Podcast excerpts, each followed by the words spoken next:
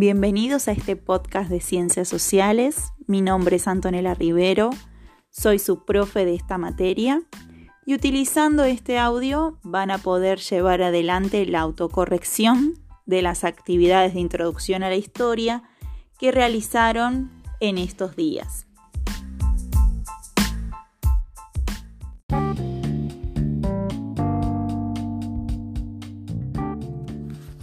En el primer punto nos preguntamos qué es la historia. Lo cierto es que cada historiador va a dar una definición diferente. Hay múltiples definiciones sobre la historia. En general podríamos decir que la historia es una disciplina que estudia a los hombres a lo largo del tiempo y que tanto el pasado como el presente están conectados entre sí.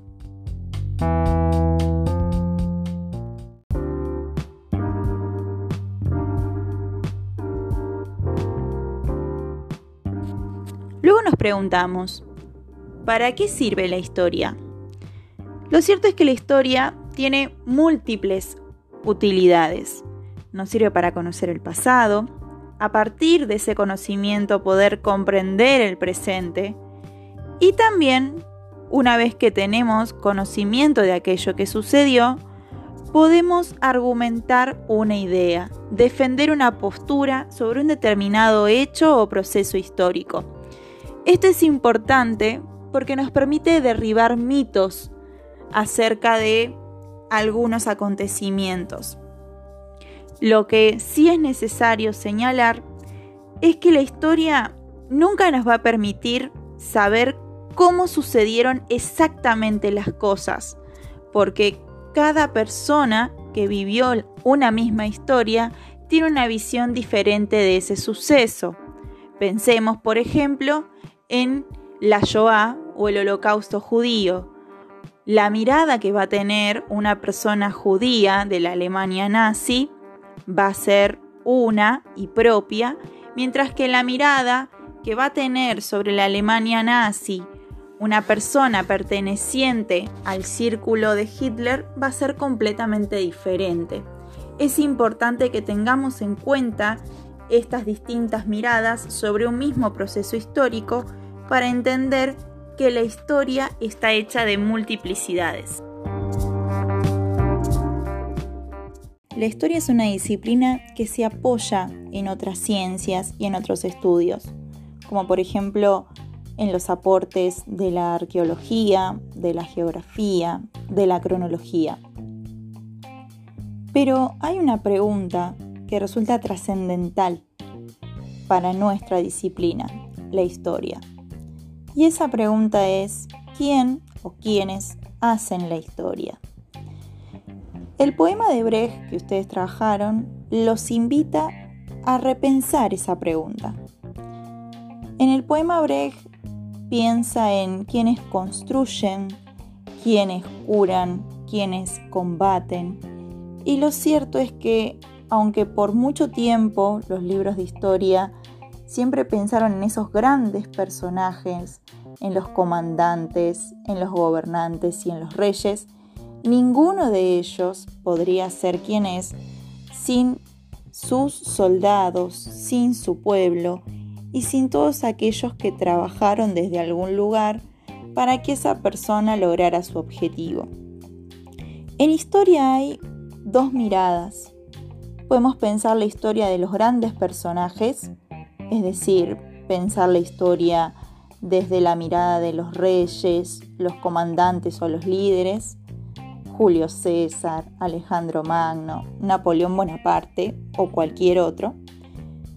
Pero hay otra forma de pensar la historia, que es pensarla desde abajo, pensar la historia de la gente común, de los colectivos anónimos, de esos que en el poema de Brecht son los que ganan las batallas, los que construyen murallas y los que cocinan para cientos de soldados.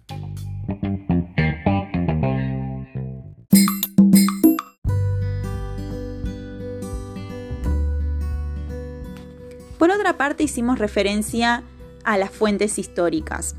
Llamamos fuente a cualquier tipo de huella del pasado a través de la cual podemos estudiarlo, Hay diferentes formas de categorizar las fuentes. Por una parte, hablamos de fuentes primarias o secundarias. Las fuentes primarias son aquellas producidas por los protagonistas de los hechos, por quienes vivieron esos sucesos, mientras que las fuentes secundarias son los trabajos de investigación de determinados procesos.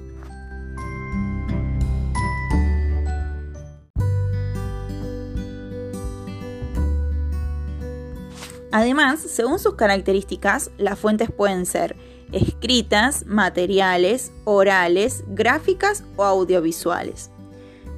Fuentes escritas son todas aquellas que encontramos en soporte papel, en formato papel, como por ejemplo una carta, un diario, un documento de Estado, entre otras. Las fuentes materiales hacen referencia a los edificios, las armas, las monedas, los muebles, en el caso de las fuentes orales, hacen referencia a los relatos de los testigos de ese momento histórico que deseamos abordar. Por su parte, las fuentes gráficas están conformadas por pinturas, dibujos o fotos de ese proceso histórico y en el caso de las fuentes audiovisuales, hablamos de películas, grabaciones y videos que nos permitan acercarnos a ese tema que deseamos estudiar.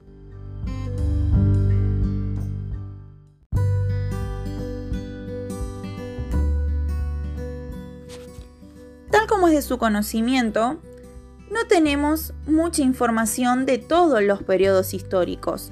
Hay algunos de los que sabemos más y otros de los que sabemos menos. Es importante recordar que el conocimiento del pasado es fragmentario e incompleto, es decir, que conocemos algunas partes de ese pasado, pero lo que tenemos que tener en cuenta es que al estar en constante investigación, existe la posibilidad de conocer más.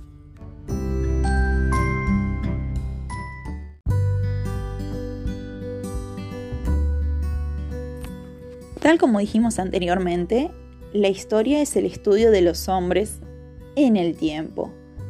Pero nos encontramos con un problema. El tiempo es infinito y es inmaterial. No lo podemos ver y no lo podemos tocar.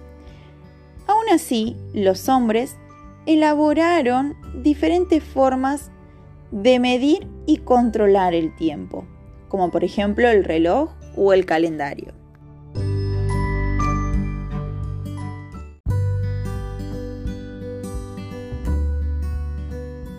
Es importante recordar que cada sociedad puede producir su propio calendario, por lo tanto, no hay un único calendario válido, no hay un único calendario correcto, sino que podemos encontrar múltiples opciones o alternativas.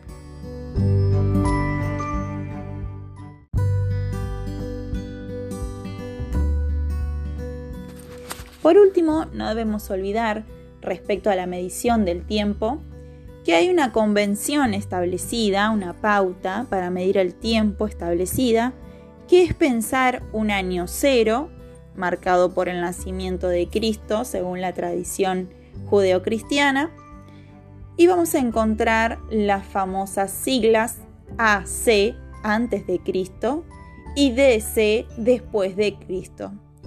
Aún así, hay otras formas de pensar la línea temporal en la que estamos inscriptos, como por ejemplo pensar años antes del presente.